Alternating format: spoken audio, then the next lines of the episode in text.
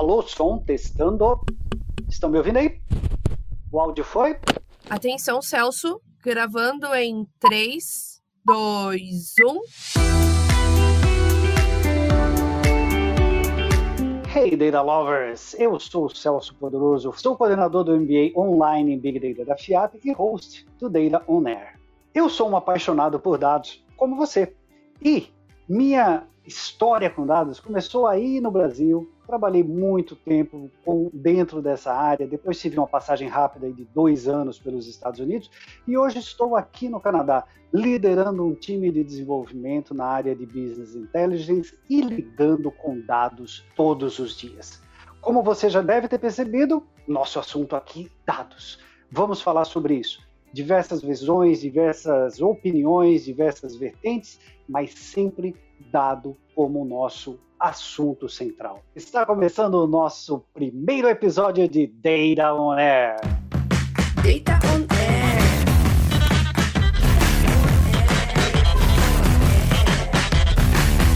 Data on Air. Tem muita gente que fala que Big Data é o novo petróleo.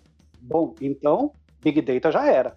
Porque, na realidade, todas as nações desenvolvidas estão querendo se livrar dos combustíveis fósseis. O que a gente vai tentar fazer aqui junto com vocês, é desvendar esse universo. É entender como é que funciona a Big Data, é entender como a infraestrutura se relaciona com o próprio dado, para que as pessoas possam melhorar o seu desempenho, extrair o máximo dos dados que existem dentro das organizações. E vamos conversar aqui com três feras da área de Big Data que vivenciam Big Data na prática e vão compartilhar um pouquinho com a gente aqui.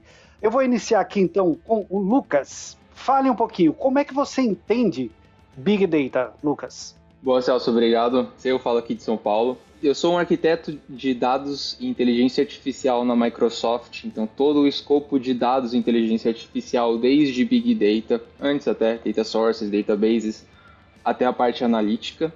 Big Data para mim é a forma como a tecnologia propicia hoje a, a maior forma de da gente entregar volumetria e veracidade de dados. A gente começa falando sobre isso, provavelmente a gente esbarra em governança em algum momento. Mas é a, a tecnologia e o processo atual que a gente tem para entregar esse tipo de, de processo hoje.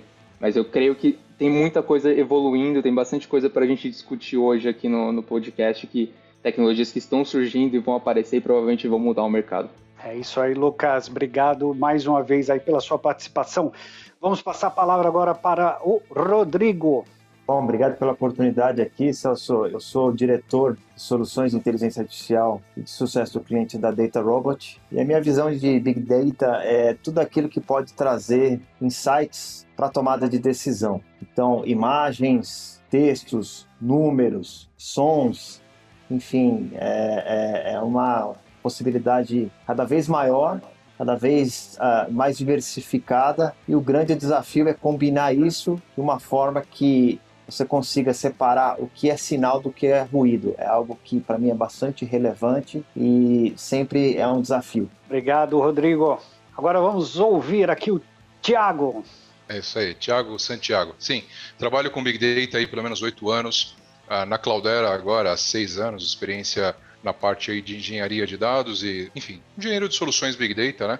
Uh, e hoje auxilio a Cloudera uh, da Latinoamérica, ou seja, desde o México para baixo, tá comigo, tá? E para mim, Big Data é significa revolução. A gente está falando de um modelo disruptivo que vai, no meu ponto de vista, revolucionar e trazer o humano, o ser humano como um todo, para um novo patamar, numa, um novo estágio da evolução humana nos próximos anos ou décadas. Isso para mim é Big Data, é revolução. Fantástico, maravilha. Cada um com a sua visão de Big Data, né? Porque na realidade Big Data é um, um grande guarda-chuva, né? Onde a gente tem várias coisas ali, certo? Onde a gente protege várias coisas. A gente tem a parte de infraestrutura, a gente tem a parte bancos de dados específicos para trabalhar com isso, microserviços, internet das coisas, ciência de dados, ou seja, a gente tem um universo de, de assuntos que são contemplados ali dentro dessa, dessa visão né, do que é Big Data.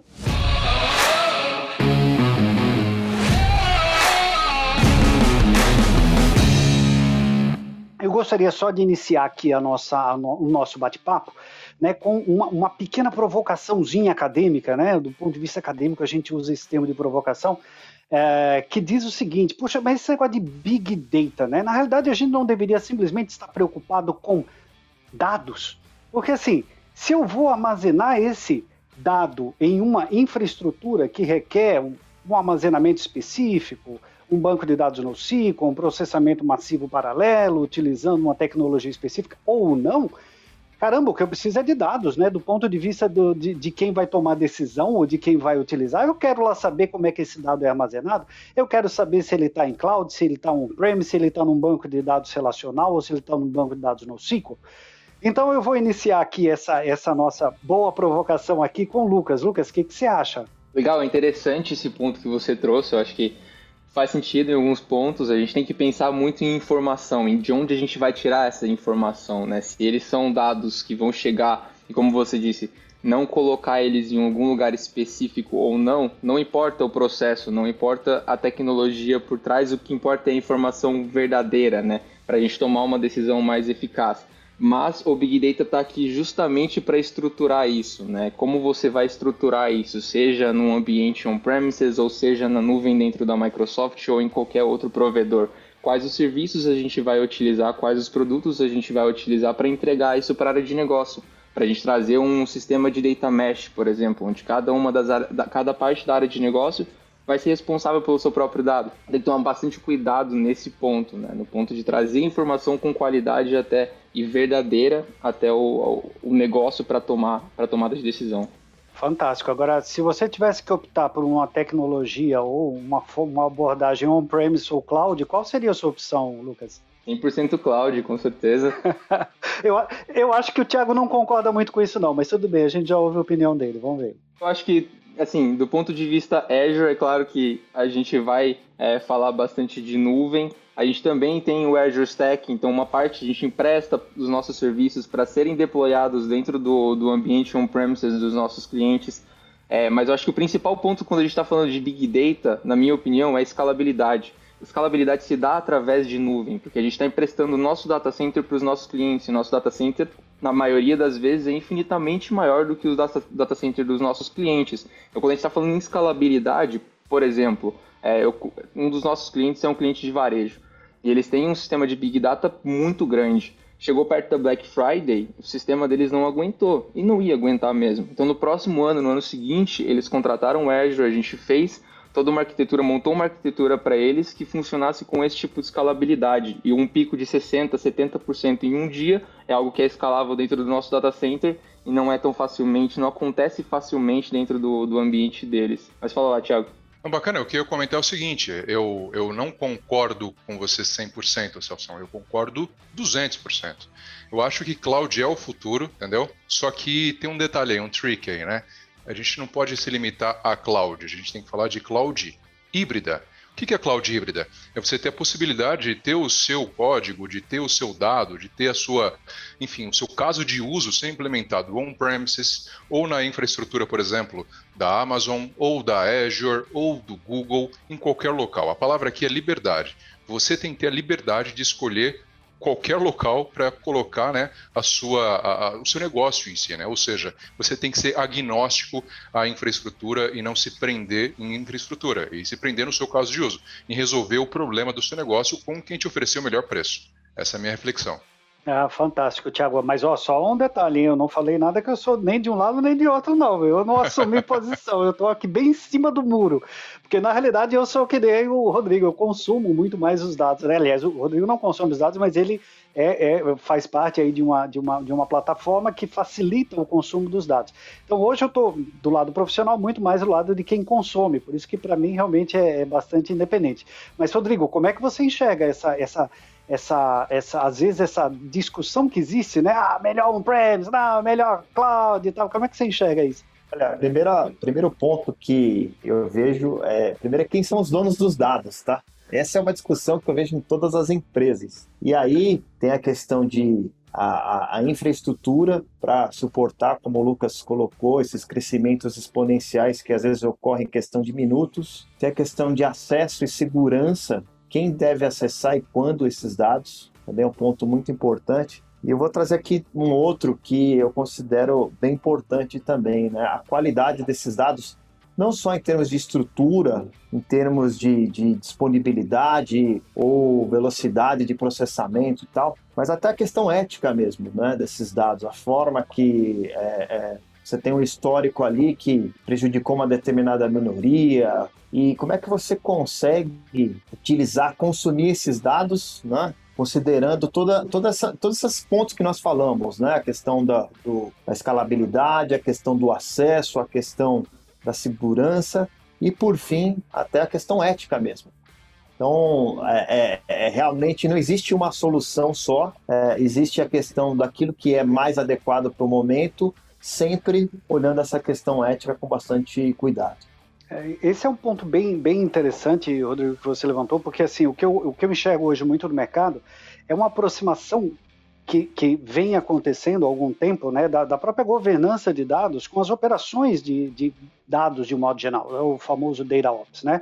Então, essa, essa, essa junção, né, de fazer com que as coisas façam mais sentido, porque a governança sempre foi vista como aquele pessoal chato, né? Que fica colocando um monte de regra, que não deixa a gente fazer um monte de coisa, que quer padronizar tudo, tal. E de repente a gente vê o lado do Data Ops é, é, ajudando bastante, né? Ou seja, dando um sentido para a governança.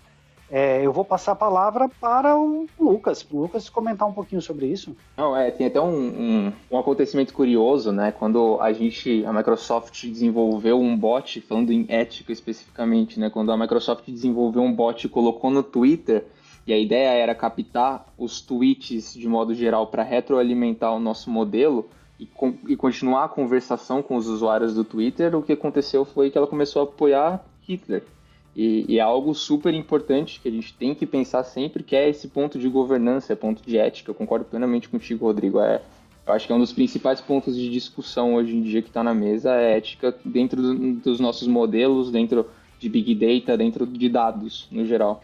Hoje, com essa quantidade de, de, de fontes diferentes, é cada vez mais difícil você gerenciar. Né? Então, ferramentas que te auxiliem nessa governança são super importantes para que você efetivamente esteja vendo todo e não só aquilo que é mais fácil de ser governado, digamos assim, tá? Principalmente falando agora desse cenário atual brasileiro, inclusive, onde a gente tem a aprovação da Lei Geral de Proteção de Dados, LGPD, que está entrando agora com multas pesadíssimas já sendo aplicadas, por exemplo, na GDPR europeia. Então, definitivamente é um local, um, né, assim, onde você vai colocar seu dado, como você vai armazenar esse dado, como você vai gerenciar esse dado, como você vai governar prover a segurança dele e as ferramentas para isso fazem total sentido. Um ponto interessante também para falar sobre isso é que assim, não adianta só a ferramenta prover a segurança, a governança do seu dado na parte de coleta de informação ou com o seu data engineering, né? Ou data ops, como você bem comentou, Celso. Uh, também tem que prover essa ferramenta, ela precisa prover essa governança geral na parte, por, por exemplo, para o analista de dados, né, o data analyst, ou então para o pessoal que desenvolve os aplicativos, os, os app developers, né? Ou até mesmo para os cientistas de dados. Então lá na ponta mais final, ali trabalhando com as ferramentas de inteligência artificial, por exemplo. Isso tem que ser transversal. Isso tem que conversar com todos esses estágios, né? Essa maturidade, esse ciclo de vida do dado. E, enfim, as ferramentas elas estão aí para isso. A gente precisa selecionar, escolher a ferramenta que mais se adapta, né, a todos esses ciclos de vida da informação. Eu até diria que precisa ter e selecionar a ferramenta que seja que seja possível adaptar a diversos cenários, né? Porque, com todo respeito, Lucas, mas hoje eu posso estar na, na, na Azure, amanhã eu quero mudar para AWS e, eu, e né, eu não posso ficar preso a uma coisa que só funciona na, na, na Azure. Então, eu acho que isso acaba sendo bastante é, importante também. Inclusive, Rodrigo, eu tenho até uma pergunta por total falta de conhecimento meu, tá, especificamente na área, mas a, a Data Robot tem alguma, alguma solução de Data Ops ou só ML Ops? Nós temos uma solução de preparação de dados, onde você consegue criar fluxos de preparação dos dados, mas o nosso maior mercado, né, nosso principal foco é na questão mesmo de MLOps uh, onde você pode monitorar os modelos que estão em produção, tanto criados, gerados dentro do DataRopt, quanto gerados em, em Python, em R, enfim, em outros, em outros locais. E num só local você consegue ver o desempenho daquele modelo, inclusive né, a questão, a, foi citado aqui a questão do, do o Thiago falou da questão do, do ciclo dos dados, né? Então, o, os modelos também, somente né, em, em, épocas que você varia, né, como que a gente está vivendo, de uma semana para outra as coisas mudam repentinamente, você ter dados atualizados é muito importante e a nossa parte de MLOps também mostra o que a gente chama de data drift, que é a mudança de um dado em relação a que você treinou o modelo para efetivamente o que você está é, estimando, está fazendo ali a, a, a, as probabilidades em produção. Fantástico. E, e, vocês aí, Thiago e Lucas, alguma solução específica de Data Ops aí que, que vocês vem implementando com sucesso no mercado? Sim, é, bom, a Cloudera tem algumas soluções para isso. A principal solução, ou as principais soluções que a gente tem para a parte de coleta de dado, para streaming e também Dataflow, né? Ou Streaming Analytics, também é uma coisa que está muito na moda hoje em dia falar, se falar, né? Pessoal de DataOps.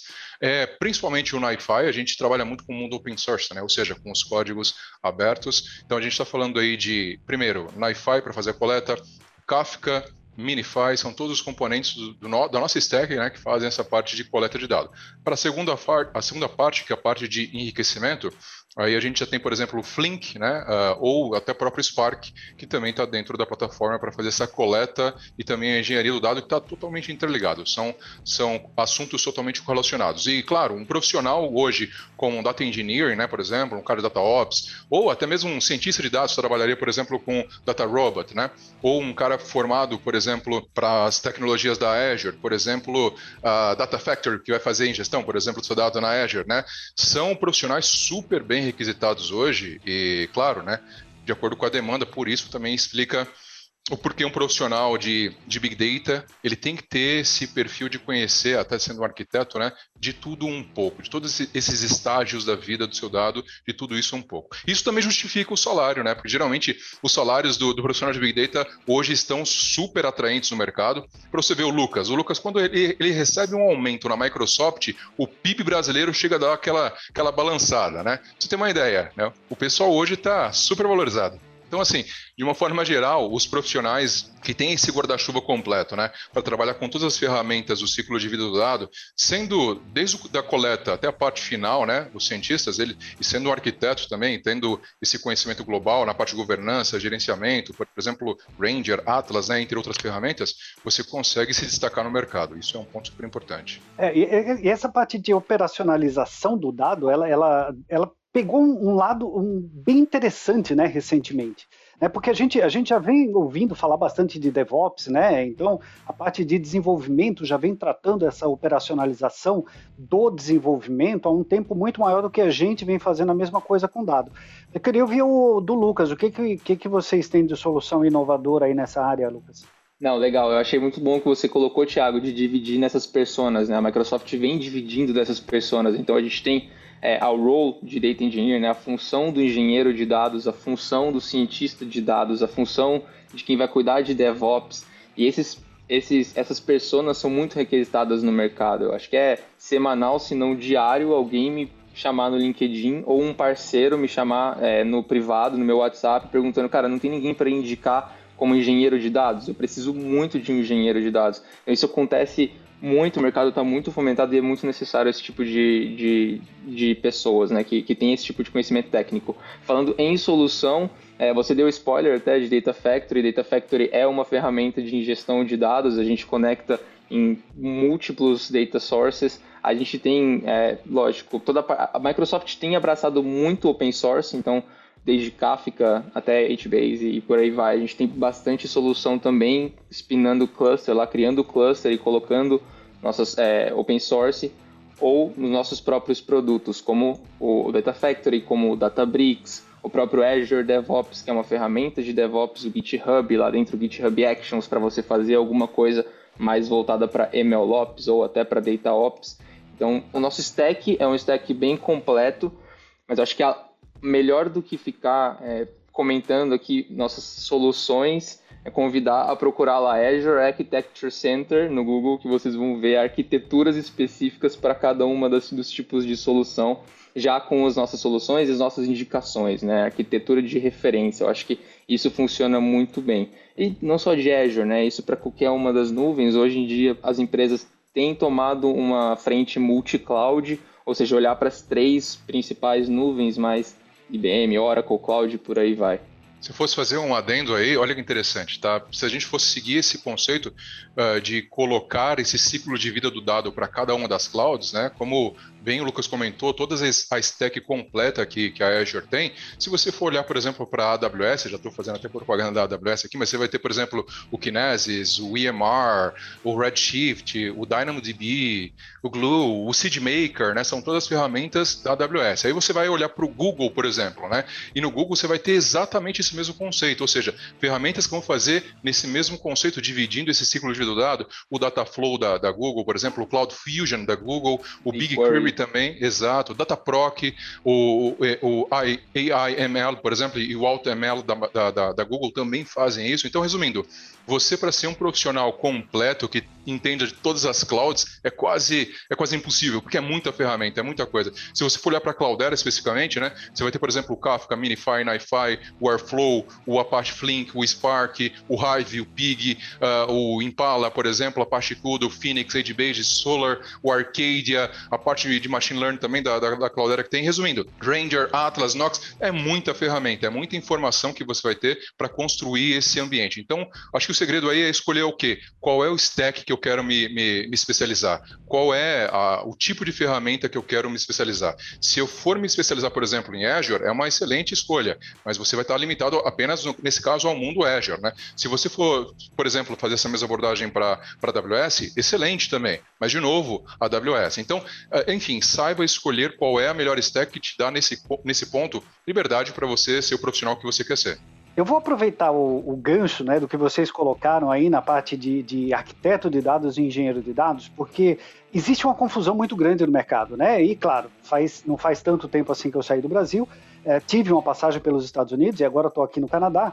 E o que eu vejo é que isso não é única, única e exclusivamente alguma coisa que acontece no Brasil. A gente enxerga essa, essa confusão, às vezes, da função né, do arquiteto, do engenheiro, o que, que é, agora que entrou ainda mais a parte de operacionalização, então a gente enxerga um pouco dessa confusão. Como é que vocês veem isso no mercado? Eu, eu sei que a área de ciência de dados, Rodrigo, não sei se você tem uma opinião formada sobre isso, assim, porque você é bem mais focado em ciência de dados, mas assim, como é que vocês enxergam essa confusão que o mercado vê hoje com o engenheiro e com o arquiteto de dados? Legal, acho que eu posso começar. Eu sou um arquiteto de, de, dados dentro da Microsoft. O principal ponto que eu vejo no papel de um arquiteto é como de fato arquitetar uma solução. Então, normalmente temos uma, algum problema de negócio para resolver, algum desafio que a gente tinha que resolver por meio de, é, de, de serviços. E um stack bem grande de serviços que a gente vai escolher por mão e dependendo dos, dos requisitos do negócio para desenvolver essa arquitetura. Agora, colocar a mão na massa, ou seja, desenvolver, não necessariamente é o papel do arquiteto. Eu acho muito legal trazer para o mundo da arquitetura e da engenharia civil. Quando um arquiteto desenha uma casa, ele vai desenhar a parede, ele vai desenhar, enfim, a arquitetura daquele prédio ou daquela casa, mas não vai ser ele que vai colocar o cimento ali na mão. Quem vai fazer os cálculos é, de quanto de massa de cimento é necessário é o engenheiro. Então, a gente vai depois dividir entre essas pequenas partes da engenharia, né? E a engenharia de dados entra nesse ponto de implementar uma parte específica dessa arquitetura. Outra parte vai ser engenharia de DevOps, engenharia de machine learning. Então a gente vai ter pessoas específicas para fazer esse tipo de implementação. É assim que eu vejo a diferença entre arquiteto e engenheiro. E, e, até usando essa comparação que você fez do, do, engenheiro civil né, e do arquiteto, muitas vezes o engenheiro civil precisa mudar o projeto do arquiteto porque não vai ficar bom daquele jeito ou não vai ser possível implementar da forma que foi idealizada. É, Tiago, tem alguma opinião sobre isso? É, comentar que assim, o arquiteto, ele está muito mais no conceito, na abstração de conhecer o caso de uso. Ele precisa entender de forma macro como essa solução vai resolver o problema. E, e é importante entender, e, e talvez eu, eu, destrua o sonho, e, e, hoje à noite algumas pessoas podem não dormir depois disso, tá? Mas a empresa, ela está pouco se lixando para a tecnologia que você vai usar o gestor lá, o, né, o, quem está lá no topo da cadeia, ele não está preocupado se é Spark, se está usando uh, algum tipo de algoritmo preditivo em Python, em R, escala, o que, que você está usando, ele não está nem aí. Ele quer uma dor dele resolvida. Ele quer um problema de negócio resolvido. Então, se você estiver falando, por exemplo, com né, uma pessoa de banco, um banqueiro, por exemplo, você vai ter casos, por exemplo, para detecção de fraude, para detecção de fraude, para anti-lavagem de dinheiro, por exemplo, se você estiver falando, por exemplo, com uma telco da vida, né? Por exemplo, Vivo, claro, Oi, né? Aí você vai ter uma conversa específica sobre, por exemplo, redução de churn, uh, análise de CDR, né? CDS, que é a, a parte de, de call reporting details, por exemplo. Estive falando com retail, né? Ou seja, um e-commerce da vida, já é recomendação de produto, uh, otimização de preço, uh, promoções alvo, por exemplo. Então são casos de uso por indústria. Então o arquiteto ele precisa conhecer Uh, o caso de uso em si, o que ele está querendo entregar uh, para a solução de resposta e quais são as melhores ferramentas para isso. Como você vai conectar essas ferramentas, interligar para usar as melhores ferramentas no melhor ambiente para devolver uma resposta para o seu, uh, seu negócio, para solucionar uma dor do negócio. Em compensação, um engenheiro de dados está muito mais ali na parte de realmente tratar o dado, de lapidar o dado, enriquecer o dado, para que ele ajude, obviamente, a concluir essa obra, mas ele está muito mais focado em uma área, que é a área inicial, principalmente de coleta do seu dado, enriquecimento dessa informação. Então, a gente vê na Caldera muito esses, esses, esses perfis e papéis bem destacados, bem diferentes. É bem, bem legal essa, essa visão. Infelizmente, não são todas as empresas que têm essa mesma colocação e aí contratam o arquiteto que tem que ir lá e pôr a mão na massa. Eu vou passar para o Rodrigo aqui, para o Rodrigo ver, pra falar para a gente como é que isso funciona no mundo da ciência de dados. É assim também? Você tem, você tem um, um arquiteto voltado para a ciência de dados? Você tem um engenheiro voltado? Como é que isso funciona no mundo da ciência de dados? Olha, o que a gente vê, Celso, é, até pegando o gancho do que o Thiago falou, primeiro tem uma questão muito de entendimento do desafio de negócio, que muitas vezes é, é, o maior desafio que tem, tá? Além de saber todas as siglas aí que o Thiago e o Lucas citaram, eu nunca tinha escutado tantas assim. Mas assim, além de, de, de, saber qual ferramenta utilizar, acho que o, o maior desafio mesmo é qual que é o problema que a gente quer resolver. Então, o, a definição do caso de uso é super importante, porque com base nisso você vai definir se uma resposta vai ser online, se vai ser um processamento batch, se vai ser uma vez por, é, por dia, por semana, por mês, enfim. Né? E aí, assim, é, não existe essa divisão tão clara, tá, Celso? É, olha, isso aqui cuida desse pedaço, isso aqui cuida desse outro pedaço. Existem sim aquelas pessoas que cuidam mais, para deixa os dados prontos seja o arquiteto, seja o engenheiro, seja, né, enfim, existe o, o, o, cientista de dados que vai lá e consome esses dados, criando os modelos, é, e aí volta a falar, só que tem muita questão da interação, tá, Celso? Na, na, no sentido de você cria um modelo inicial ali com um conjunto de dados, aí depois você precisa de um outro conjunto ou de uma variável adicional tal. E aí, para você ficar mais dinâmico, às vezes é a mesma pessoa que faz tudo isso. Porque senão, imagina só, cada vez que você precisa de uma coluna adicional ali no seu dataset, na sua tabela, você tem que falar com o engenheiro, que tem que falar com o arquiteto. Então, assim, eu vejo muito mais a, o próprio cientista de dados tendo essa liberdade, tá? E aí, às vezes, até acontece alguns conflitos, né? É, ele está trabalhando ali com uma massa de dados que ele extraiu de uma vez depois, para produtizar isso, tornar isso constante, é, é, um, outra, um outro trabalho, daí envolve arquiteto, envolve engenheiro, mas enfim, é, é, existe uma pessoa que geralmente centraliza isso e depois passa para uma área de tecnologia fazer a operacionalização, que é o meu ops que a gente já falou, tá? Em geral, é isso. É impressionante, mas olha, o tempo passa super rápido, né? Falando, claro, né, com, com profissionais da qualidade de vocês, a coisa acontece muito rápido. Então, vamos encerrar por aqui esse esse podcast. Então eu vou pedir para cada um de vocês dar suas considerações finais aí e, e começando mais uma vez pelo Lucas. Obrigado, Celso. Eu acho que a conversa foi bem legal e eu, o, o, ponto principal que eu queria trazer de novo é essa discussão que a gente estava tendo com o Thiago de dividir nas personas, né? Então, é, focar no que exatamente você quer buscar de conhecimento e focar em conhecer os conceitos, aprender os conceitos muito mais do que tecnologia e processo, conhecer os conceitos. Muito obrigado pelo convite, espero participar dos próximos e trazer a, a melhor discussão para vocês. Bom, agradecer a oportunidade da conversa aqui com todos vocês, foi bastante interessante.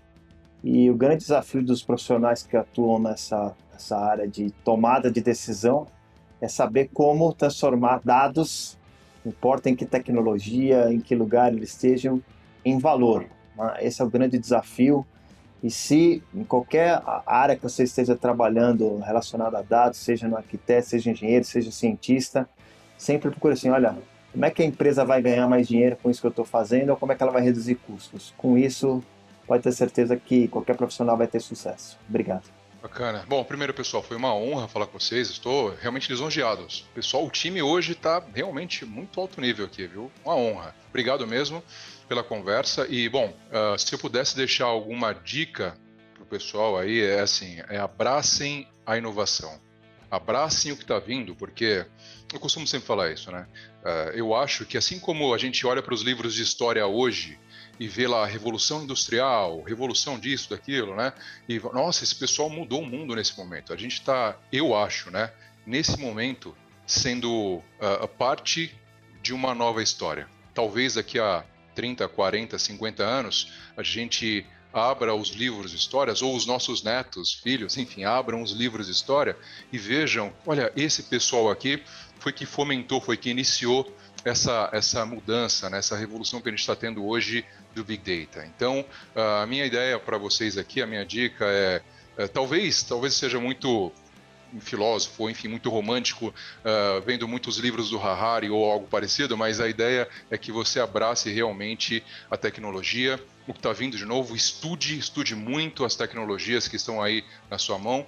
Se for, for um arquiteto, arquitetura Lambda, por exemplo, arquitetura capa, o que elas oferecem para você de, de versatilidade para se trabalhar e, obviamente, mudar um mundo que eu acho que está na nossa mão. São os profissionais de hoje que vão escrever a história do futuro. Fantástico, gente. Muitíssimo obrigado pela participação de vocês nesse nosso primeiro episódio. Lucas, Rodrigo, Thiago, foi um prazer enorme estar aqui com vocês e até a próxima.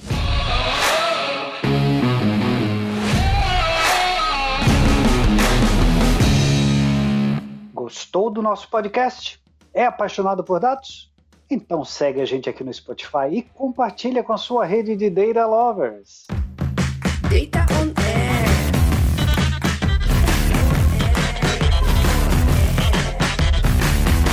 Data on Air.